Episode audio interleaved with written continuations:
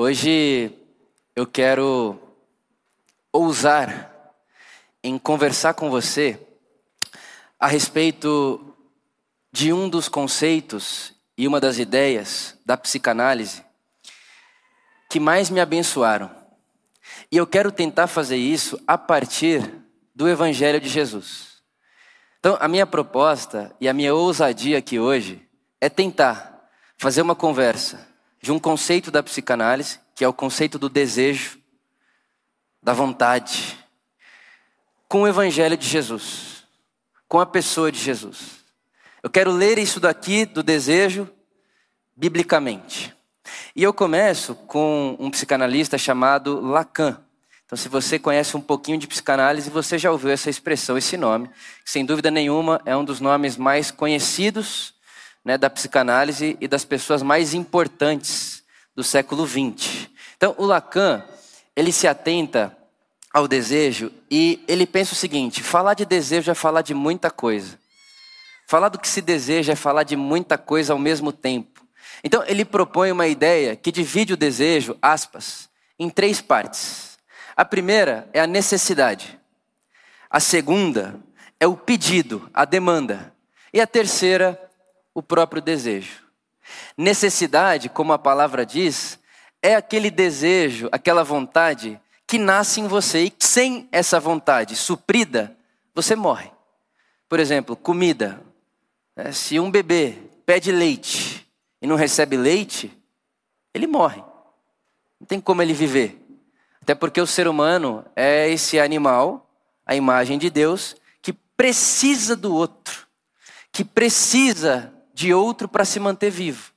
Então, o, o, a necessidade, ela é da ordem biológica. É aquilo que sem aquilo você não consegue ficar vivo. Isso é necessidade.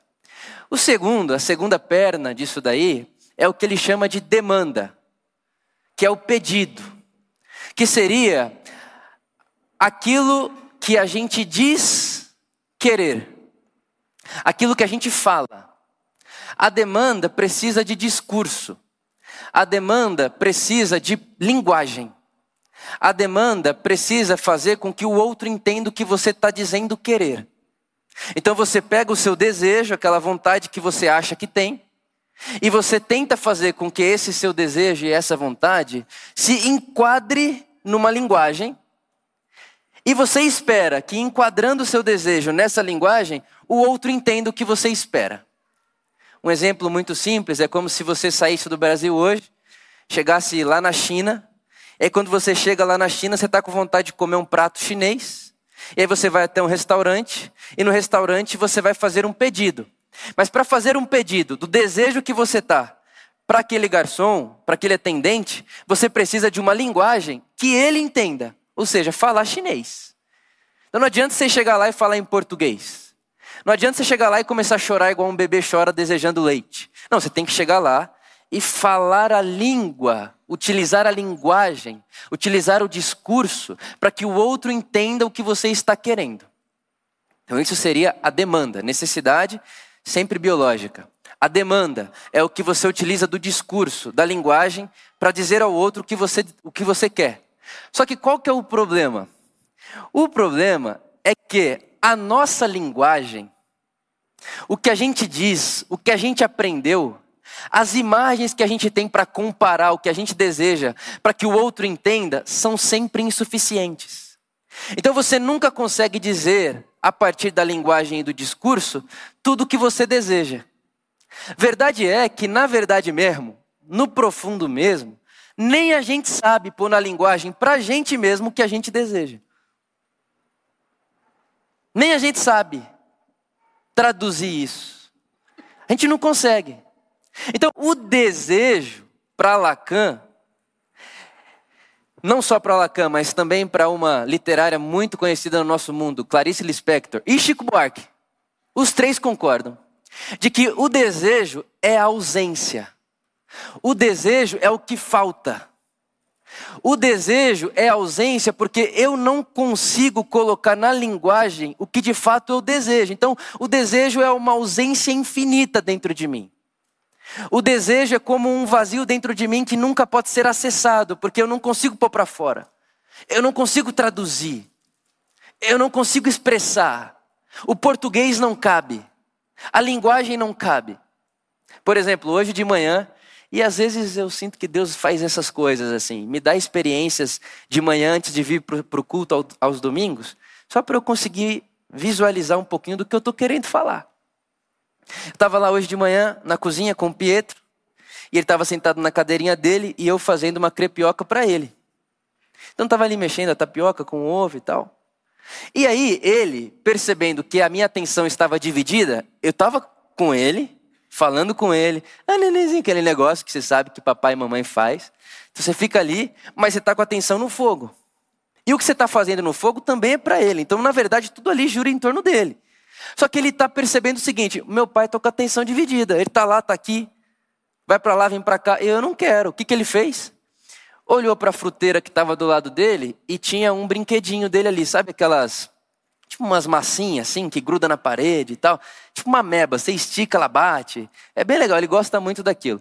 Aí ele olhou assim para aquilo, apontou e ficou, quinha, quinha. Ele chama aquilo de quinha. Eu olhei e falei, tá bom filho, vou pegar para você. Fui até a fruteira, peguei o que ele estava pedindo, dei na mão dele e voltei para o fogão. Quando eu voltei para o fogão, ele já com a quinha na mão, eu no fogão, ele olhou para mim, quinha, quinha, e começou a fazer cara de bravo. Falei, filho, mas eu já te dei. E aí ele começou a fazer assim com a mão. Que é exatamente a brincadeira que eu faço com ele. Eu pego a quinha e fico girando na frente dele e aquilo vai fazendo. Ele ama aquilo. E aí ele começou a fazer assim. Ele não consegue fazer o barulho. Eu cheguei na frente dele e comecei. Zum, zum. Quando eu comecei a fazer isso, ele começou a rir, a sorrir. E aí eu falei: é isso que eu quero pregar hoje de manhã. Porque para o Pietro, o que ele queria era a quinha a priori. Ele queria a quinha. Aí eu peguei a quinha e dei para ele. Mas a quinha não estava suficiente, porque no final ele não queria a quinha, ele achava que queria a quinha. O que ele queria era girar a quinha, mas não consegue. Aí ele me chamou de novo. Só que o que ele queria não era a quinha nem girar a quinha, o que ele queria era eu não dividindo a atenção do fogão com ele. No fundo, no fundo, no fundo, no fundo, o que o Pedro queria era eu sem dividir a atenção com outra coisa. E aí o Lacan tem uma sacada genial, que é a hora que eu faço um salto para o Evangelho. O que o Lacan diz é o seguinte: que em última instância, toda demanda é uma procura pelo amor.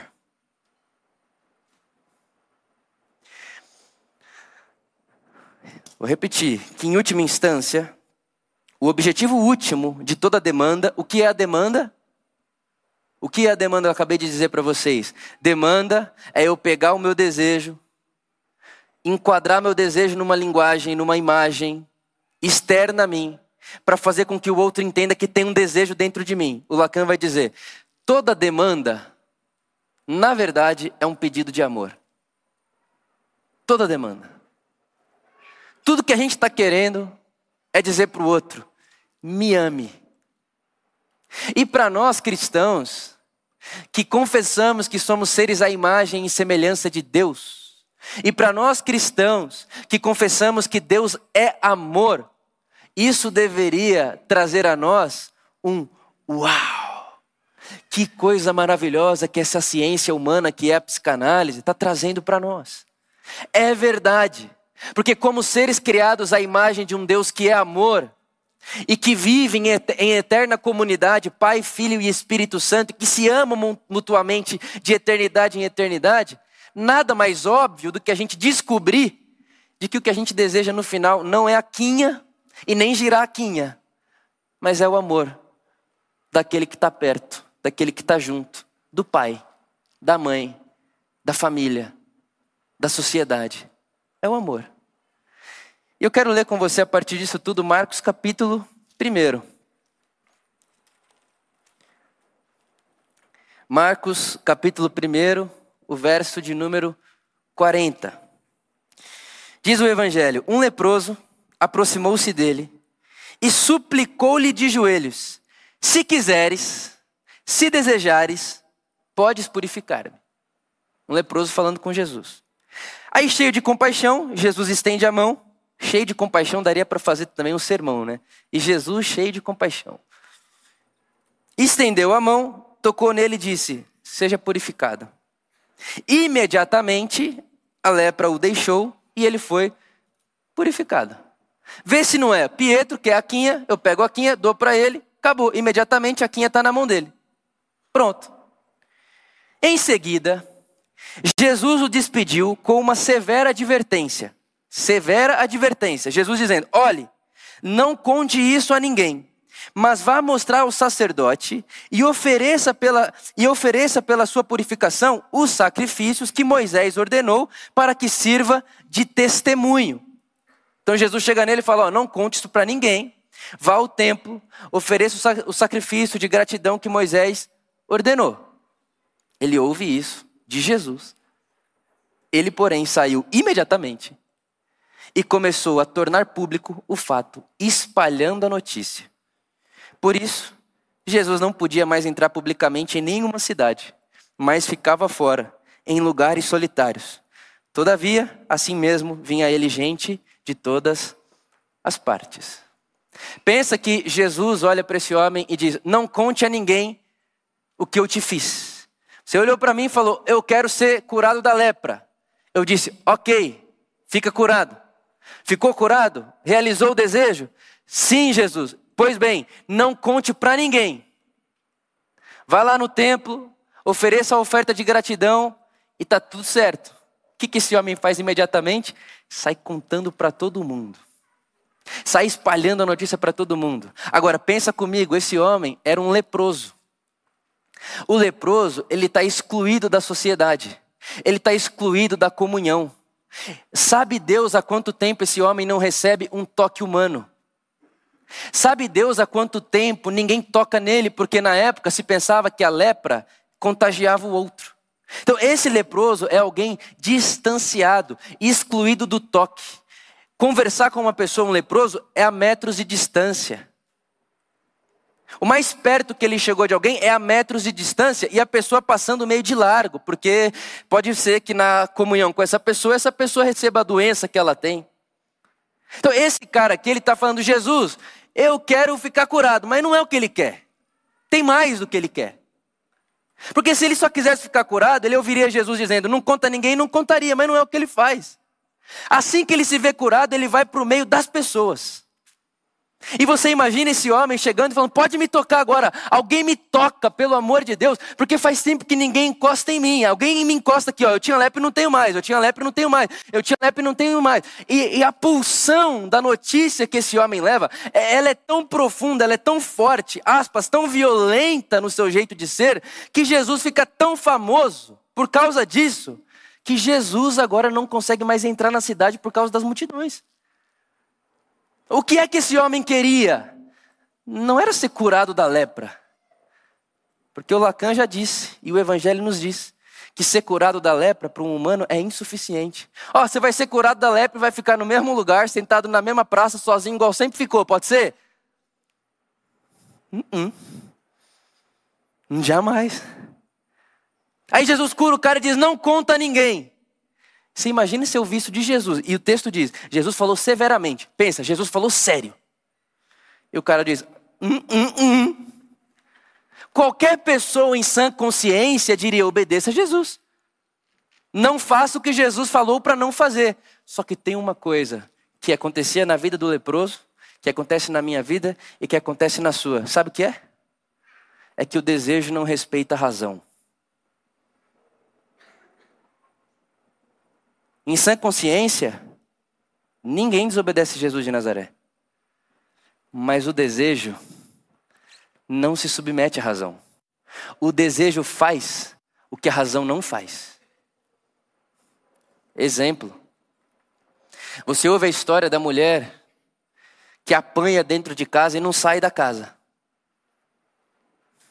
sofre violência dentro de casa e não sai da casa. Ou o homem, ou qualquer coisa, ou em qualquer relação, a pessoa está sendo violentada, está sendo agredida. Todo mundo que vê de fora olha em sã consciência, porque quando a gente está fora da realidade da pessoa, a gente não deseja, a gente pensa. Como ser pensante, racional, a gente diz: pelo amor de Deus, sai daí. Pelo amor de Deus, não faz o que Jesus falou para não fazer. É óbvio daqui de fora. A pessoa lá dentro que tem desejo, E que desejo, o desejo dela não é apanhar outra vez, não é ser violentada outra vez, pelo contrário, o desejo dela, em última instância, já diria Lacan e o Evangelho, é ser amada. Ela fica, ela, ela faz, por causa de um desejo de se sentir pertencente e amada, uma coisa que a razão jamais faria. Jamais. Um outro exemplo, para você entender ainda melhor o que eu estou querendo dizer, você deve conhecer alguém que não sabe falar não. A pessoa não diz não para ninguém. Tudo que pede, ela fala sim. Tudo que pede, ela fala sim. Quando ela vai deitar em sã consciência, ela pensa: nossa, acho que isso está me matando.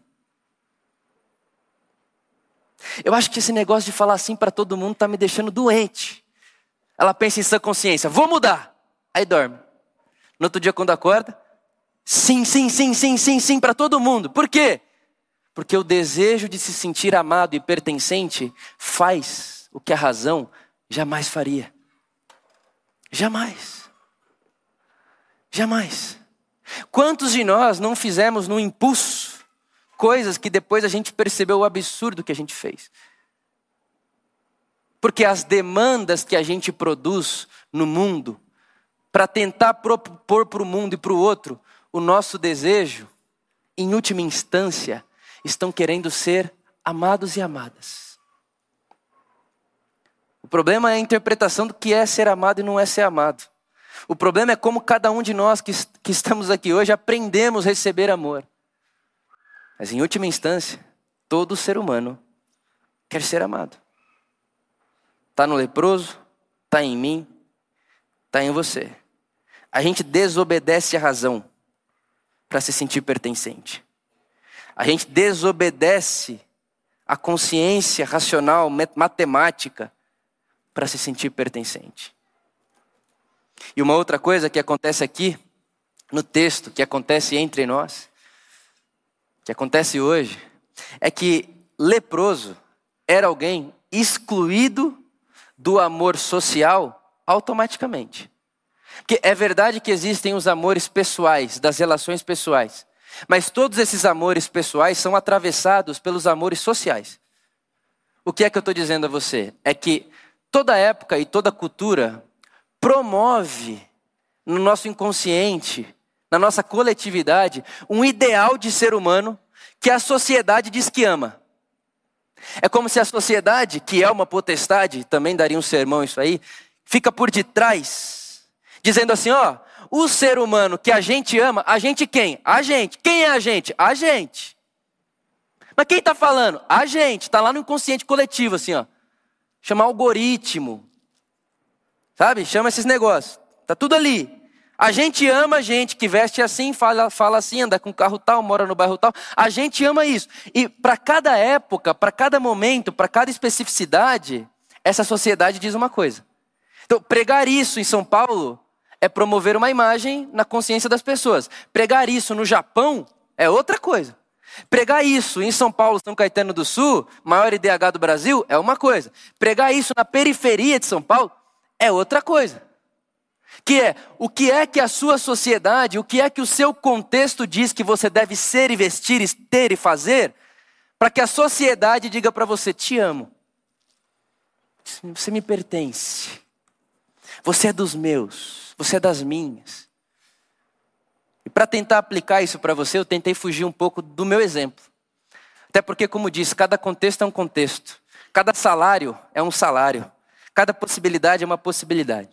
Mas esses dias agora, eu estava ouvindo um MC num podcast.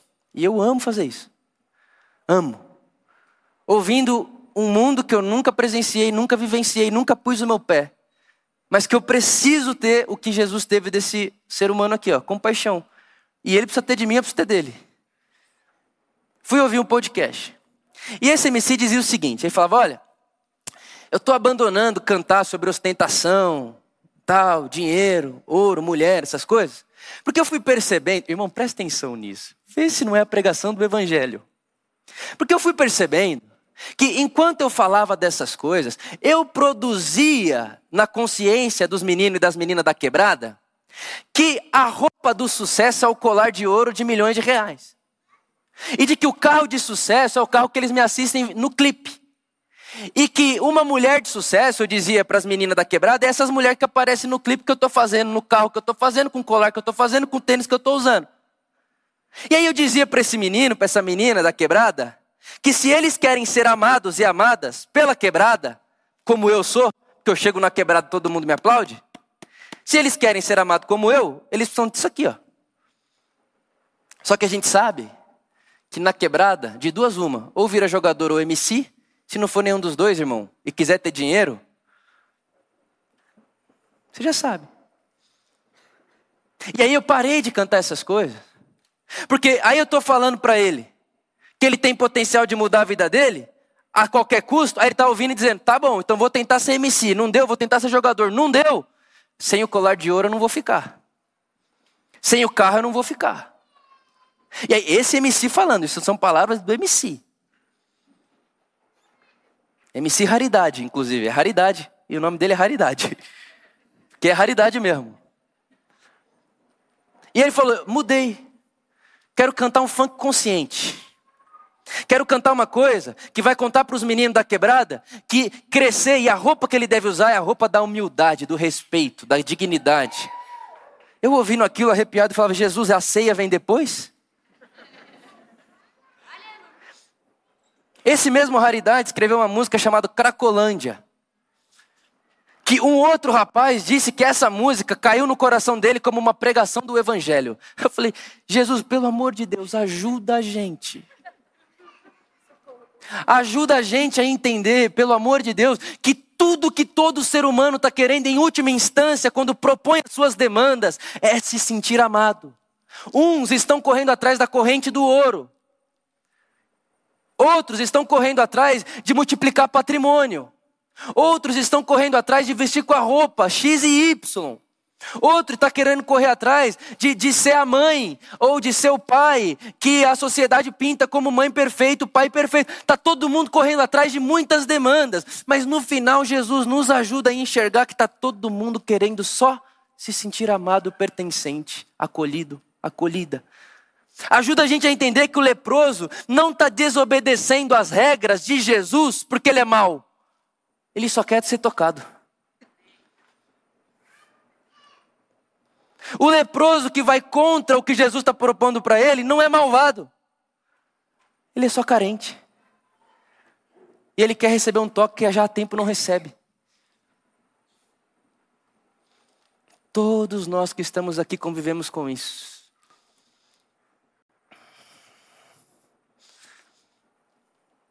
Todos nós. É a nossa sociedade. É o nosso mundo. Não dá para sair dele. Está aqui, ó. Está entre nós. Só que o problema da roupa que a sociedade promete para a gente, que é a roupa das pessoas amadas do nosso contexto, e cada contexto é um contexto, as roupas que a sociedade coloca para nós, elas são perigosas e ilusórias. E para a gente fazer teologia com isso, lembra do jovem rico. Lembra do jovem rico? Ele chega em Jesus. Presta atenção na narrativa. Ele chega em Jesus angustiado. O texto diz que ele chega correndo, ele ajoelha, ele está afobado. E ele diz: Jesus, o que eu tenho que fazer para herdar a vida eterna? Jesus olha para ele e diz: Faça isso, faça isso, faça aquilo, faça tal outro. Ele olha para Jesus e diz: Então, isso tudo eu já faço. Mas ainda tem um vazio aqui dentro de mim. Olha o desejo do Lacan. Tudo que a linguagem diz que eu devo fazer, eu já faço. Tudo que o português diz que eu tenho que fazer, eu já faço. Toda a roupa que a sociedade, que a religião diz que eu devo vestir, eu já visto, mas ainda me falta o desejo. Tem desejo ali. Jesus olha para ele e fala: Ah, Verdade. Vende tudo que tem, dá aos pobres e me segue.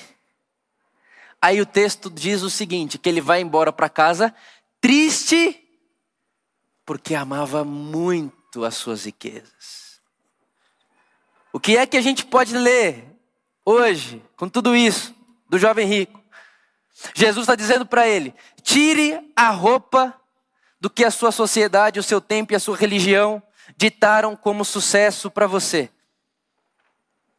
Tira a roupa. Tira o cordão de ouro. Abandona a ideia de multiplicar patrimônio. Por exemplo, no meu contexto, eu fiquei, eu falei para os meus amigos, falei, cara, vocês inspiraram. Porque agora só se fala disso. Porque sucesso é viver livre, trabalhar três horas por dia. Quer trabalhar três horas por dia e o dinheiro trabalha para eles. Falei, irmão, ilusão, vaidade, pecado. Para ser crente, pecado. Falei para um amigo meu, crente também, falei, cara, para mim isso aí que você está fazendo é sujar o joelho, hein? Não está sujando mais só o pé que Jesus lava lá em João 13, não. Está sujando o joelho, hein? Que ganância é essa? Que ambição é essa? Que ideal de boa vida é essa? O que, que você está querendo mostrar para o seu filho? O que, que é isso? Mas todos nós que estamos aqui estamos sujeitos à tentação de nos vestirmos de um jeito para que a potestade da sociedade olhe para nós e diga: Te amo. Te amo. Olha que padrão de vida, olha que sucesso, olha que pessoa maravilhosa, olha que pessoa admirável, olha, olha que pessoa copiável, olha que pessoa digna de ser imitada. Aí você vai pegar a pessoa assim, ó, tá igualzinho o jovem rico, tá com a roupa, mas por dentro, o que é isso que me falta? Não temos testemunhos e mais testemunhos na história humana de pessoas que chegaram lá e se jogaram de lá porque não deram conta de entenderem como que eu estou vestido com tudo isso, tem tudo isso à minha volta, mas ainda tem um desejo aqui dentro que eu não sei nomear. Lacan diz que o desejo é o inomeável. A Clarice, o Chico Buarque e o Evangelho está dizendo, é um desejo por uma coisa que vocês não sabem nomear mesmo. Para nós cristãos, é o amor que só Deus pode oferecer. Dito tudo isso, dito tudo isso, que é que a gente faz agora? Que não dá para fugir, irmão. Por exemplo, a roupa que você está vestindo aí já é um ato político em si só. Toda roupa é um pertencimento. Tem como. A gente convive nesse mundo. A gente vive aqui. A gente está dentro disso o tempo inteiro. Mas como é que a gente faz então para estar tá dentro disso? Seguir Jesus dentro disso. Pastorear o desejo a partir do evangelho dentro disso. E eu tenho talvez algumas sugestões que eu considero boa. A primeira, a primeira sugestão é que nós precisamos estar conscientes de que nós não teremos o nosso desejo saciado nessa vida. E isso, inclusive, não é algo que eu acho ruim, não. Pelo contrário. Para mim, para nós, cristãos, deveria ser a sementinha do divino dentro de nós que diz assim: ó, tá vendo o que você não vê? Tá vendo isso aí que você não sabe nomear? Pois é, o que nem olhos viram, o que nem ouvidos ouviram, o que o discurso não pode organizar, o que a linguagem não pode caber, é o que Deus tem preparado para vocês. Então, lidar com a insuficiência do que as coisas, a vida ao redor pode nos promover. Lidar com isso. Lidar com isso não tipo, ai que tristeza, não, tipo, que bom. Porque a minha esperança é que essa falta é uma semente de uma era que há de vir, onde todos esses desejos serão saciados numa fonte que nunca seca, que é a água da vida. Então, então é uma sensação de insuficiência, mas uma insuficiência que é plantada como esperança, como fé. Fé. Segunda coisa, segunda sugestão, é você estar tá consciente de que essa pessoinha aí que está do seu lado é igualzinho você. Igualzinho. Também tem um vazio dentro de si, também tem desejos que não sabe nomear dentro de si. Com certeza você já ouviu alguém dizendo para você assim: que, que você está sentindo? Aí você olha e fala. Aí você pergunta, tá bom, mas o que, que você quer que eu faça para você?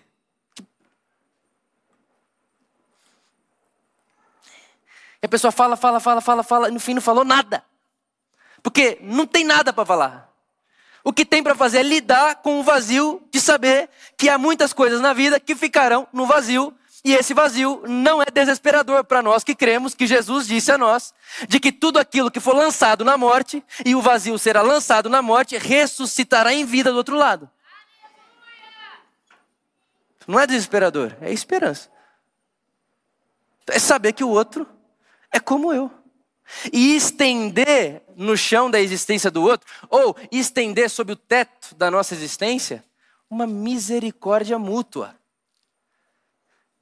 de que o que eu tenho ele também tem, de que ele não sabe nomear isso, mas eu também não sei nomear aquilo, e que a gente está lidando com isso e não dá para fugir. A gente para de julgar. A gente para de olhar e falar, nossa, é a roupa do outro lá. O que ele. Ah, para, deixa. Porque quando o outro olha para você, também. Ah, tá tudo aqui, irmão. Tá tudo aqui, ó. Tá tudo entre nós.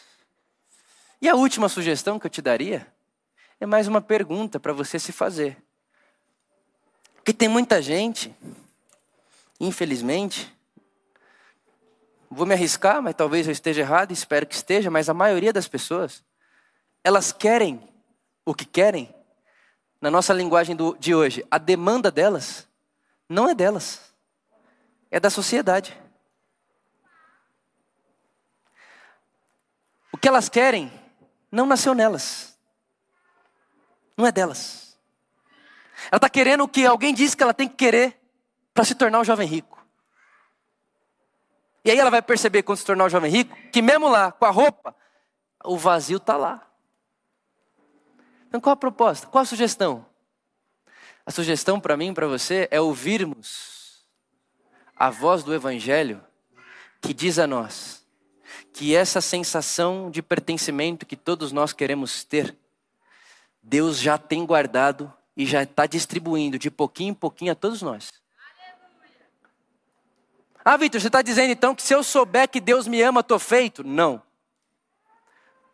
Não estou dizendo isso. Talvez você pense, ah, então eu tenho só que saber que Deus me ama. Se eu souber que eu sou amado por Deus, minha vida está resolvida. Jamais. Não, eu e Deus está bom. Se eu tiver resolvido com Deus, está bom. Será? Eu não acho que você está resolvido. E digo mais, nem Deus acha que só você e ele está resolvido. Inclusive, quando um homem, achando que estava resolvido, ele e Deus estava no mundo, Deus chegou e falou: Hum, não é bom não. Não é isso que acontece lá em Gênesis? Não é bom que esteja só. Então, não é saber que é amado por Deus está tudo certo, não. Vai ter que ter relação em volta.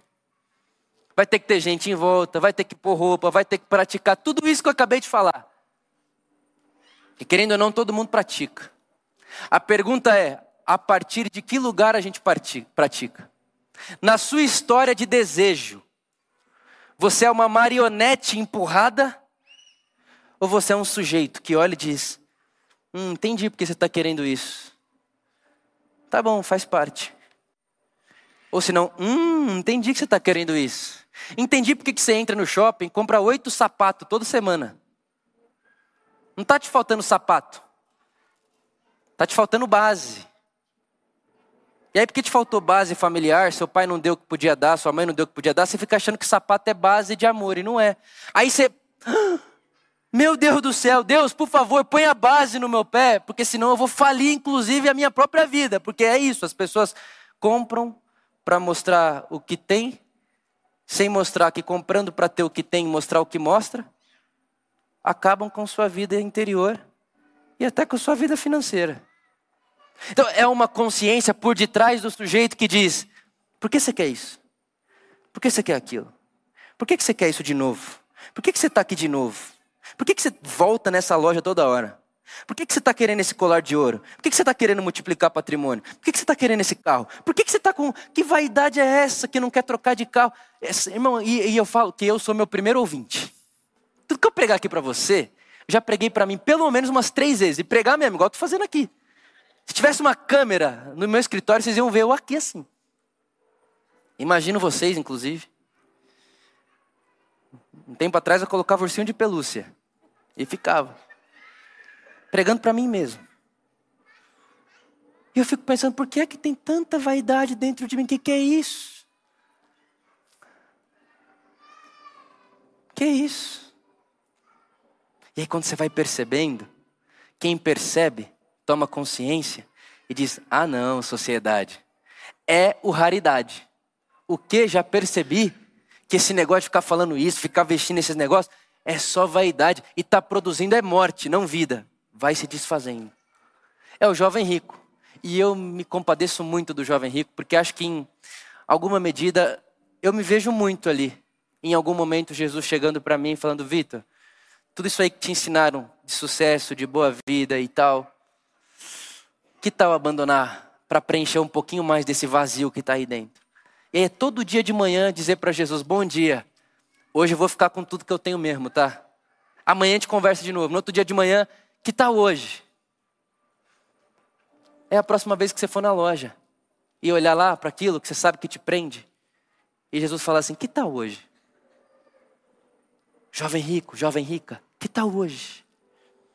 Abandonar a roupa que disseram para você que você tem que usar, para você já começar nessa vida, nessa presente era, e experimentar um amor que não acaba, que não apaga, que não se perde, que, que, que não deixa trauma, que não deixa rasura, mas que sara, que cura. Já hoje, começar a experimentar pílulas do porvir, relances, sabores do que aquele dia nos espera. Ora a Deus, que pastoreie os nossos desejos. E quando você vê a demanda do outro, que você tenha misericórdia dele. Porque essa talvez seja um grande desafio. Ter misericórdia do que o outro está querendo. E aí você vai lembrar da vozinha assim, ó. Jovem rico, jovem rica. Lacan, Lacan. Jesus de Nazaré. Desejo, amores, demandas. E, em última instância, humanos criados à semelhança de Deus que estão procurando amar e ser amado, talvez em caminhos perdidos, mas o que nem olho viu e nem ouvido ouviu, chegará o dia em que veremos que Deus já preparou para cada um e cada uma de nós. Que Deus abençoe vocês, meus irmãos. Amém.